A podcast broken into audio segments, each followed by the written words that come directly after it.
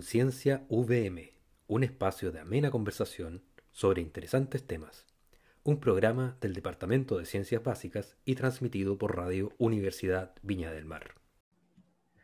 Bueno, estamos en el episodio número 10 de la primera temporada de Conciencia VM. En esta ocasión nos acompaña el doctor en física Miguel Pino, Miguel Pino, perdón, académico de la USACH y nos va a hablar, bueno, él es experto en gravitación y teoría de campos, ¿ya? es un tema bien peleagudo, y nos va a hablar sobre la simetría. Bienvenido, Miguel. Eh, ah, nos acompaña también, disculpa nuevamente, Eduardo Escalona, académico también del Departamento de Ciencias Básicas de la Universidad de Viña del Mar. Y bueno, quien les habla, Mauricio Chugurú, eh, coordinador del área de física. Bueno, bienvenido Miguel, bienvenido Eduardo. ¿ya? Eh, cuéntanos, ¿de qué vas a hablar hoy día? ¿De qué nos vas a contar? Bueno, eh, muchas gracias Mauricio, Eduardo, por la invitación. Eh, mira, yo les estuve mirando ahí en Spotify los otros capítulos que, tuvieron de, este podcast y, y, hablaban de cosas, eh, tienen harto, harto, harto, invitados y hablaron de cosas bien, bien interesantes y cosas que son bien modernas. Gente, la gente hablaba de las cosas que se dedican ahora, qué sé yo, cosas actuales.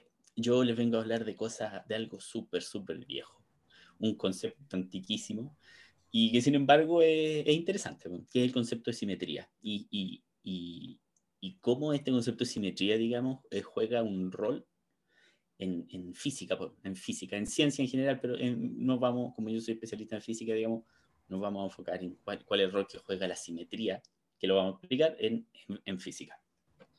Sí, Miguel, y, y cuéntanos un poco, esta simetría a ver, esta simetría nace desde la matemática, ¿cierto? Y luego la física empieza a qué? ¿A utilizarla como herramienta de cálculo? ¿O, o nos cuentas un poquito ahí de la simetría, cómo se vincula con el resto de la ciencia? Claro, o sea, el, el, el concepto de simetría, y, y, como tú dices, e, es, es, una cuestión ya, ya es matemático, es, es una observación eh, yo diría que el primer lugar donde uno observa simetrías es, son simetrías geométricas. Cuando uno piensa en geometría, uno se imagina cosas que, que si las doy vuelta se ven iguales o ese tipo de cosas. Eh, lo, los matemáticos, como, como tú mencionas, hace, hace ya mucho tiempo, un, uno o dos siglos atrás, eh, formalizaron el concepto de simetría y, y posteriormente eh, el concepto de simetría un poco más abstracto se empezó a, a utilizar en física, como le, le, le, voy a contar en un ratito, eh, se empezó a utilizar en física y, y resulta que todos la, la, mayoría de los sistemas físicos que tienen, que exhiben algún, algún grado de simetría, eh, eh, la simetría deja alguna huella en el sistema. Eh, insisto, les, voy a dar, les voy a mostrar con ejemplo. Entonces, yo lo que quería partir haciendo era, era definir el concepto de simetría. ¿A, a qué nos referimos con, con, con, con simetría? Es una palabra tan usual, eh, pero, pero tratemos de definirla de, de, manera un poquito, un poquito más formal, digamos. Entonces, eh, la mejor manera de definir para mí es, es, a través de un ejemplo, ¿cierto? Entonces, yo lo que quiero que, que se imaginen es, es, un triángulo, nada más que un triángulo, un triángulo súper sencillo, un triángulo con todos sus lados iguales, un triángulo equilátero y que está ahí parado, digamos, con, con, con su base puesta bien horizontal, ¿ya? No, no puede Entonces, ser con el vértice en el suelo, ¿no? Oh, o, sea, o, sea, también te lo puedo imaginar ahí, no, no, no cambia mucho la... es que, es que divertido todo el mundo, si me imagino un triángulo, me imagino el triángulo... Que tiene que estar descansado. Claro, no te lo imaginas nunca con el vértice hacia abajo, pero ya no importa. Sí. Claro, es cierto eso. Sí. Eh, bueno, entonces, el, el, triángulo, el triángulo eh, uno puede hacerle ciertas transformaciones al triángulo. Eh, yo podría, por ejemplo, hacerle una rotación al triángulo yo podría agarrar, eh, poner el centro del triángulo ahí, lo dejo fijo y roto el triángulo en torno a ese centro. Y, y, resulta que si yo lo roto en 45 grados, el triángulo va a quedar medio chueco, ¿cierto? Pero sin embargo, si lo roto en 120 grados, el triángulo queda igual, porque es, es como que un, un, vértice pasa a ser el otro y, el, otro pasa a ser el otro, otro, digamos. ¿ah? y, el triángulo queda igual. Entonces hay una transformación que yo le hago al triángulo, que en este caso es una rotación, una rotación en 120 grados que, deja igual al triángulo. Y lo puedo hacer también en 240 grados, o incluso lo puedo hacer para el otro lado, digamos. ¿eh? Puedo hacer una rotación para el otro lado. Y existen eh, eh, estas rotaciones que dejan al triángulo invariante, digamos. O sea, yo le aplico esta transformación al triángulo y queda igual. Hay otras, hay otras cosas que yo le puedo hacer al triángulo. Por ejemplo, yo puedo intercambiar los, los vértices. Si ustedes tienen dos vértices y los intercambian, eso también deja el triángulo igual. Ese otro tipo de transformación que yo le puedo hacer al triángulo y lo deja, lo deja igual.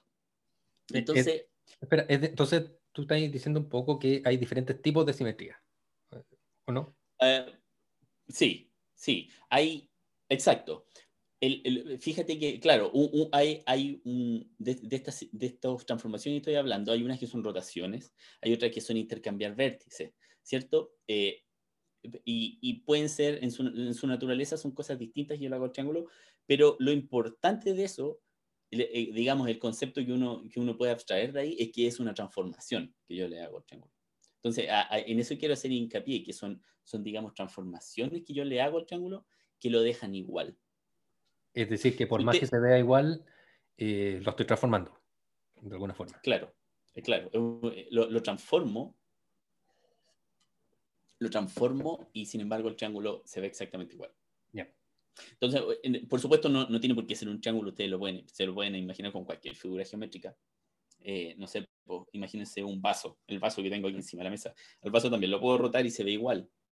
Y sin embargo, no tengo que rotar el vaso en 120 grados, lo puedo rotar en cualquier ángulo y, el paso se sigue viendo igual. Entonces, muchas figuras geométricas, muchas de las cosas que, con las que uno está rodeado tienen un cierto grado de simetría y con eso me refiero a que hay ciertas transformaciones que yo le puedo hacer y lo dejan igual. Entonces, eso, eso, ese es el concepto clave del asunto.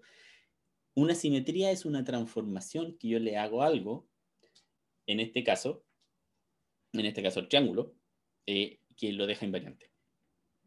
¿Ya? Invariante, eh, eh, estoy súper acostumbrado a usar la palabra invariante porque es como, es como una deformación profesional, pero con invariante me refiero a que le aplico la transformación y no cambia, se ve igual, ¿ya? A eso me refiero con invariante. Entonces, a la transformación es lo que uno llama la transformación de simetría. Oye, Miguel, fíjate que luego de, de, de, ya eh, introducir el concepto, Fíjate que tenemos un nombre bien relevante en las simetrías, eh, que es la investigadora, porque aquí lo tenemos más en los textos como señorita. La verdad es que no es la señorita, es la investigadora, Emi Noether. ¿Qué, ¿Qué, rol cumple ella dentro de la simetría? Ah, cierto. Eh, mira, eh, estuve, estuve, estuve leyendo un poco la biografía de ella y la biografía de ella es bien interesante. Ella, ella era una matemática a, a final del siglo XIX y, y el, el eh, eh, bueno, para mí es bien sorprendente que e, ella eh, tiene un resultado muy interesante se el teorema de Netter, ¿ah? que tiene un, es a mi parecer el teorema más, más importante que hay en física, ¿ya? Pero es, en mi opinión. Y lo que me sorprende también es que los matemáticos, ella hizo mucho aporte en el área de álgebra abstracta, entonces también es una figura muy importante en el desarrollo para los matemáticos. Entonces, ella básicamente era, era fue una de las, de las, matemáticas más destacadas de su tiempo. Eh, eh, y trabajaba en, eh, era alemana y trabajaba en alguna universidad. Se tuvo que arrancar a Estados Unidos después cuando empezó el régimen nazi. y, y, ella fue la primera persona, digamos, en, en, formalizar, en formalizar, en darse cuenta y, y, y explicitar, digamos, cuál es la consecuencia que tienen las simetrías en los sistemas físicos. Y ese teorema se llama el teorema de Netter. Y para ejemplificárselo, se los quiero, les quiero dar un ejemplo. Eh, seguramente usted, bueno, Mauricio de seguro, Eduardo probablemente, eh, cuando uno pasa por un curso de física, una de las primeras cosas que te enseñan es, es eh, cinemática. Entonces usted suelta una pelotita desde la parte de arriba de un edificio, ¿cuánto se muere la pelotita en caer, en llegar al piso? Y uno resuelve ese tipo de problemas. O, si uno tiene un proyectil, qué sé yo, el proyectil cuando llega arriba, qué altura alcanza, qué sé yo. Y ahí en cinemática uno, uno resuelve ese tipo de problemas. Eh, pero fíjate que hay, hay, algo que uno hace en ese, cuando resuelve esos ejercicios que, que, que uno lo hace sin darse cuenta. Que primero que nada, uno tiene que hablar de tiempo, por supuesto. Entonces uno dice, ah, voy a escoger tiempo, el, origen del tiempo, digamos, de t igual a cero, o, o sea, voy a empezar, voy a echar a andar mi cronómetro cuando suelto la pelotita, o voy a, voy a echar a andar mi cronómetro cuando la pelota se dispara, Pero eso lo puedo, hacer en, lo puedo hacer en cualquier momento. Me voy a referir al inicio del tiempo, dice uno, eh, eh, en cualquier instante, cuando la pelota llega al piso, cuando la pelota va pasando por el segundo piso, cuando la pelota está en la azotea, qué sé yo. Uno tiene la libertad, digamos, de escoger el origen del tiempo en cualquier, en cualquier instante de tiempo. Y uno eso lo hace, lo hace sin darse cuenta. Eh, y si te, si te fijas, eso, la libertad que yo tengo de escoger el origen del tiempo en cualquier instante, es una simetría del problema. Porque yo puedo cambiar el origen del tiempo, poner t igual a cero en cualquier instante de tiempo, y sin embargo las ecuaciones que te rigen el movimiento de la pelotita no van a cambiar. Eso es una simetría del problema. Y lo que Netter se dio cuenta, es, eh, se dio cuenta de algo mucho más general, por supuesto, pero que esa, esa simetría que hay, que uno ocupa en mecánica, de cambiar el tiempo a cualquier otro, el origen del tiempo a cualquier otro instante de tiempo, eh, tiene como consecuencia la conservación de la energía. O sea, esta cuestión que a uno le hablan de la conservación de la energía, la conservación de la energía, algo con, lo que a uno también le, le, machacan harto los cursos de física, que es bien útil. ¿ah? ¿De dónde sale la conservación de energía? El tema de Nether aclara y de manera muy transparente es que la ley de la conservación de la energía es producto de que yo puedo colocar el origen de mi tiempo en el instante que yo quiera el teorema Nether en general dice lo siguiente, por cada simetría que tu sistema tenga, va a existir una cantidad conservada. Y, por ejemplo, eh, otra cosa que uno puede hacer es, colocar el, origen de, un sistema de referencia. Cuando yo resuelvo estos problemas de cinemática, voy, voy a medir la altura, por ejemplo, eh, y, la altura, voy a decir, acá abajo en el piso, altura igual a cero, y acá arriba del edificio, altura igual a h. Pero también lo puedo hacer en colocar ese origen de, mi sistema de referencia lo puedo colocar en cualquier parte. Lo puedo colocar arriba del edificio, lo puedo colocar apuntando para arriba, lo puedo colocar apuntando para abajo. Mi sistema de referencia también lo puedo colocar donde yo quiera. Y eso, según el teorema de Nether, tiene como consecuencia la conservación del momentum. Y lo mismo con las rotaciones. Si yo, si tengo derecho a colocar mi sistema de referencia apuntando en la dirección que uno quiera, eso tiene como consecuencia la conservación del momento angular. Entonces, lo que quiero transmitir es lo siguiente. Eh, eh, la simetría, por lo menos en mecánica, digamos, en los cursos de cinemática, en los cursos de, física que a uno le enseñan, eh, en el colegio o en los primeros años de la universidad, hay, ciertas leyes de conservación que son útiles para calcular y esas leyes de conservación, a pesar de que a uno no se lo enseñan, eh, esas leyes de conservación son producto de las simetrías que, tienen, que tiene eh, el sistema físico. Viendo otro ejemplo, Miguel, el, la simetría de las cargas eléctricas, es decir, existen cargas positivas, cargas negativas, también nos lleva entonces a que exista un teorema de conservación de carga, ¿no?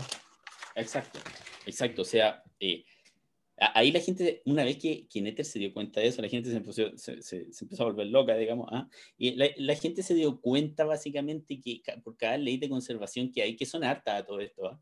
la, conservación de la carga es una de ellas, eh, eh, es producto también de una simetría y, resulta que e, esa simetría es una simetría que tiene eh, eh, el electromagnetismo, digamos, una simetría que se llama una simetría de Gauge. ¿Ya? Eh, entonces, la, gente se empezó a dar cuenta que en todas estas teorías que la gente tenía para describir el universo, o los fenómenos que, que, observaban, por lo menos en, el ámbito de la física, había simetrías. Las cosas, y, estas simetrías de alguna manera te, te determinan como, algunos aspectos de, esos sistemas.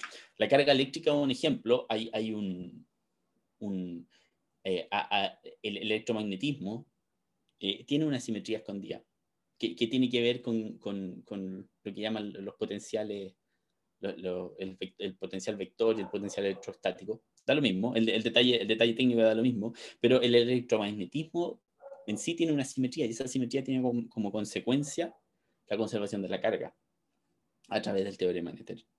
Eh, eh, y, más aún la gente empezó, empezó a avanzar incluso más y, la gente empezó a, plantearse otro tipo, otro tipo de, situaciones basados ya en la simetría. Una vez que se dieron cuenta, empezaron los físicos eh, aprendieron, digamos, eh, el lenguaje de las simetrías, que es algo que los matemáticos inventaron hace mucho tiempo antes, que se llamaba teoría, teoría de grupos. Una vez que los físicos aprendieron teoría de grupos, se empezaron a, a, tratar de ampliar estas, estas ideas y, y, empezaron a buscar sistemas con simetría, con grupos de simetría más grandes, con simetrías más completas, y, y se dieron cuenta que las fuerzas, fundamentales que hay en la naturaleza provienen también eh, de, grupos de simetría más, más grandes. Por ejemplo, eh, por ejemplo eh, en las fuerzas que se conocen hoy día son el electromagnetismo por un lado, la fuerza de gravedad por otro, y hay otra, hay otra parte de fuerzas fundamentales que lo llaman la fuerza, la fuerza débil y la fuerza fuerte, que, que, interactúan en cómo, juegan algún rol en cómo interactúan partículas subatómicas, digamos. Justo te iba a preguntar eso, Miguel, porque ¿cómo entra esto de la simetría, bueno, los grupos y el teorema de Neda en, eh, en lo que tú haces, con gravitación?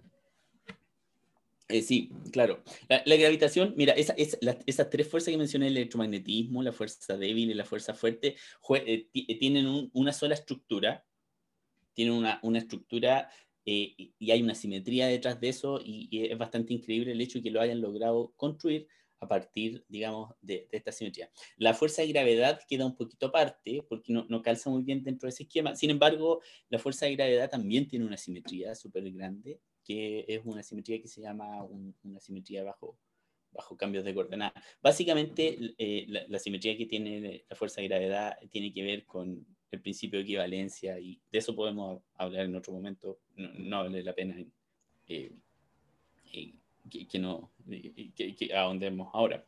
Eh, pero eh, la idea que estoy tratando de transmitir es, es digamos, que el, el, concepto de simetría se ha permeado, se, se, ha permeado por lo menos en la física teórica. Y no solo en física, eh, Eduardo, Eduardo es químico, por ejemplo, también una cosa importante que, que, que, sé que, bueno, esto lo, lo menciono, por supuesto, de, de, la completa ignorancia, pero cuando uno estudia una molécula, eh, ¿cierto? Eh, las simetrías de la molécula juegan un, un, un, rol fundamental también en cómo las propiedades químicas de esa molécula. Sí, eso, eso mismo te iba a preguntar, Miguel, porque, a ver, cuando estuve revisando un poco acerca del concepto de simetría, me encontré con algunos conceptos que vinculan la física, la termodinámica y la química, y hablábamos de distancias de enlace, formación de enlaces químicos, entonces es inevitable decir, oye, si perturbamos el sistema o un enlace de un compuesto químico en alguna zona, eso va a tender a raíz de esta ley de la conservación que se asocia con la simetría a adaptarse desde otra parte del sistema. Y, y, mi pregunta ahora va desde el estudio del, del universo, o sea, si nosotros generamos una simetría en algún planeta por algún motivo, ¿eso debiera también generar una simetría en otra parte del universo o no? O sea, el, el, la simetría de, de, las que estamos hablando son, son digamos, uno podría decir... Eh, déjame, déjame separar dos conceptos. Hay, hay, hay, un asunto que son simetrías espaciales, que son como las rotaciones que, o, o, o, los, o, las cosas que le hicimos al triángulo al principio de la conversación. Esas son simetrías espaciales, son, son, son, son simetrías geométricas, digamos. Eh, las teorías físicas tienen eh, escondidas dentro de su formulación dentro de su formulación matemática, estas simetrías que la gente llama simetrías internas, que no están asociadas con una transformación geométrica, sino que están asociadas más con propiedades eh, de, de, cómo yo describo la teoría y, y, del formalismo, digamos. Eh, entonces, en ese sentido, uno, la, las simetrías vienen dadas, digamos, por la naturaleza, uno observa la naturaleza y, y la naturaleza tiene eh, en, su, en, su misma, en su mismo fundamento, digamos, alguna simetría. Eh, esta simetría que yo le mencionaba de poder colocar el, el, el, un sistema de referencia donde yo quiera eh, y colocar el origen del tiempo donde yo quiera, es una de las simetrías fundamentales que tiene el universo. Uno puede hacer una versión relativista de esa y esas transformaciones se llaman transformaciones de Lorentz. Y esas transformaciones de Lorentz, eh, eh, la, gente ha tratado de buscar si en alguna parte del universo esa, esa simetría se rompe. ¿Existe algún lugar del universo en donde yo no pueda colocar el sistema de referencia como yo quiera? y la gente ha buscado esas cosas y la verdad es que nunca en ningún ámbito se ha encontrado alguna violación a la, simetría de Lorentz. Entonces la gente piensa que la simetría de Lorentz es algo fundamental, algo, algo, algún, alguna, digamos, es una característica esencial de, del universo. O por lo menos es una característica esencial de cómo describimos el, universo. del universo que vemos. del universo que vemos. Claro, claro, de lo que se puede ver. Te tengo una pregunta, un poco puede ser filosófica, si no tiene respuesta a ello, no, importa. Pero una pregunta que siempre me ha, causado un poco el grado de extrañeza, y aprovechando también que estamos bien justo en el tiempo, estamos casi terminando. Eh, estamos casi. Mira, pensemos en lo siguiente, que yo tengo un sistema, un sistema cualquiera, pensando sistema puede ser una célula, una galaxia, un sistema planetario, una máquina. Y nosotros sabemos que todos los sistemas tienden a estados de mínima energía, es decir, gastar la menos energía posible tienes la pelotita arriba en el cerro y la pelotita se va a ir por el caminito que hace que pierda energía eh, más rápido en el fondo y la mínima energía posible. Y eso, por lo que entiendo, puede generar o eh, es causa de las simetrías. Entonces, eso genera simetría. O la naturaleza se comporta de la manera al revés, que por la simetría los sistemas tiendan a mínima energía. En el fondo, ¿la energía se minimiza porque existe una simetría? ¿O la simetría fuerza a que los sistemas gasten energía, eh, lleven a mínima energía? Esa es un poco la pregunta. ya, mira, el, que hay, hay, un asunto de... Hay, eh, lo que tú me diste ahí es un argumento medio termodinámico. ¿ah? Es, como, si uno quiere, quiere hablar de que el sistema trata de minimizar la energía, eso, eso ocurre en los sistemas que uno tiene mucho grado de libertad, como las moléculas en un vaso de agua. Ahí hay muchos grados de libertad y hay que introducir el concepto de entropía. Y yo no muestro que la entropía, eh, dado ciertos postulados, digamos, ciertas eh, suposiciones, eh, la, entropía se tiende a, maximizar, que es equivalente a que se minimice la energía. Pero fíjate que ahí existe un tremendo salto, porque uno puede hablar de una molécula de agua y de cómo se comporta una molécula de agua. Y eso se puede estudiar. Entre los átomos de la molécula de agua hay una interacción eléctrica que está de alguna manera mediada por alguna simetría, ¿cierto? Y, pero sin embargo, hiciste, hiciste un salto, pasaste de, de hablar de una molécula con tres átomos, pasaste a hablar de día de las 24 moléculas.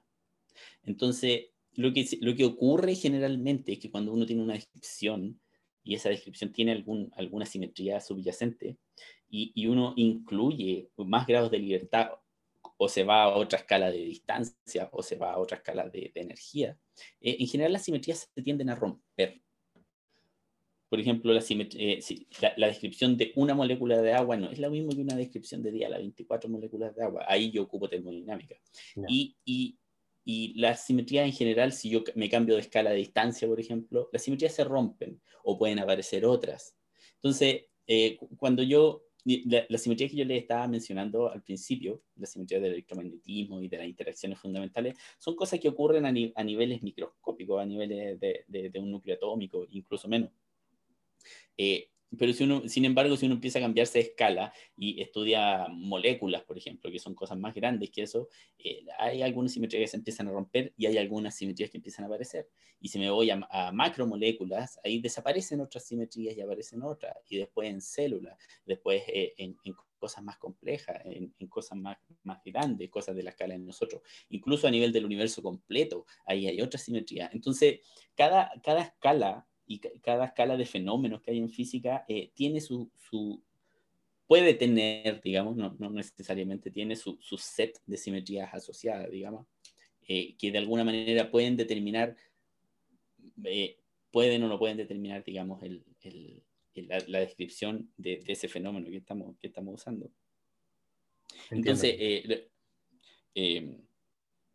lo, lo, que es interesante de esto, y, y el mensaje que, que, que, quería de, dejar, es que hay muchos ámbitos en donde, en donde las simetrías juegan un rol.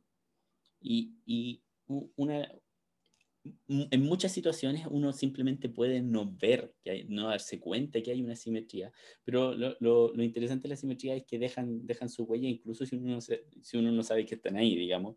Entonces, eh, muchos avances en física han, han, sido debido a que la gente se da cuenta que hay una, una, una simetría una simetría subyacente. Y, y, y, además, y, es como la, la, la, manera en que la gente trata de avanzar en física. Eh, hay, hay, ciertos problemas en, en, física teórica que todavía la gente no sabe cómo resolver y hay muchísimas propuestas, tantas propuestas como gente trabajando en los temas. Eh, sin embargo, generalmente la, la, la, manera que la gente tiene de resolver estos problemas son, son soluciones basadas en, en simetrías, en incluir más simetría, en sacar simetría, en romper simetría, qué sé yo. Eh, eh, el concepto de simetría entonces es, es, como, es, como tu, es como tu ancla, digamos, es como las, las, hay cosas que quieres respetar, casi que se volvió una religión, ¿eh? hay cosas que tú quieres respetar, hay cosas que la gente investiga, qué pasa si no respetas simetrías, qué pasa si incluyes simetrías, ese tipo de cosas.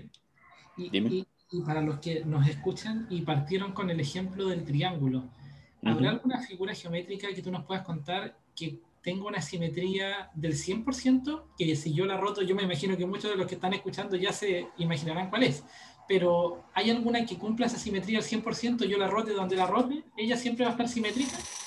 Claro. Eh, eh, pero fíjate tu, tu pregunta eh, siempre se puede ampliar, ¿ah? porque si yo pienso en un plano, claro, la respuesta es un círculo. Cierto, claro. ¿Cierto? pero si yo pienso en el espacio, puede ser una esfera, y, eh, y fíjate que la, la, simetría de una esfera son más grandes que la simetría de un círculo, porque un círculo son rotaciones en un eje. Sin embargo, la, esfera la puedo rotar en, eh, en tres ejes distintos y queda igual.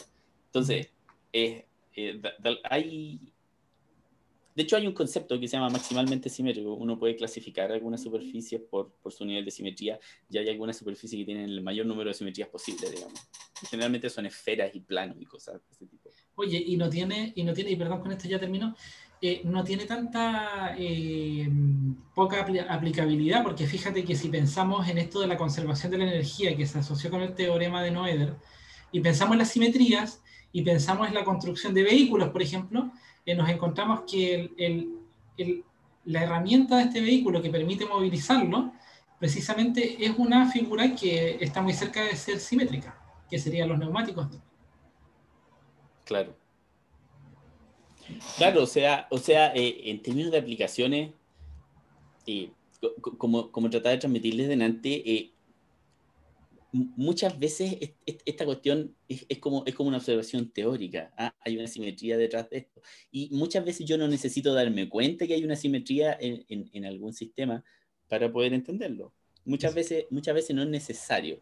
Entonces hay, hay muchas cosas. O sea, si tú, si tú le preguntas a un ingeniero un ingeniero sabe que hay una ley de conservación de energía y, un ingeniero que se dedique a fenómenos térmicos, por ejemplo, un ingeniero sabe perfectamente que, eh, cómo construirte una máquina o, un motor de combustión interna y cómo va a funcionar y calcularte un montón de cosas.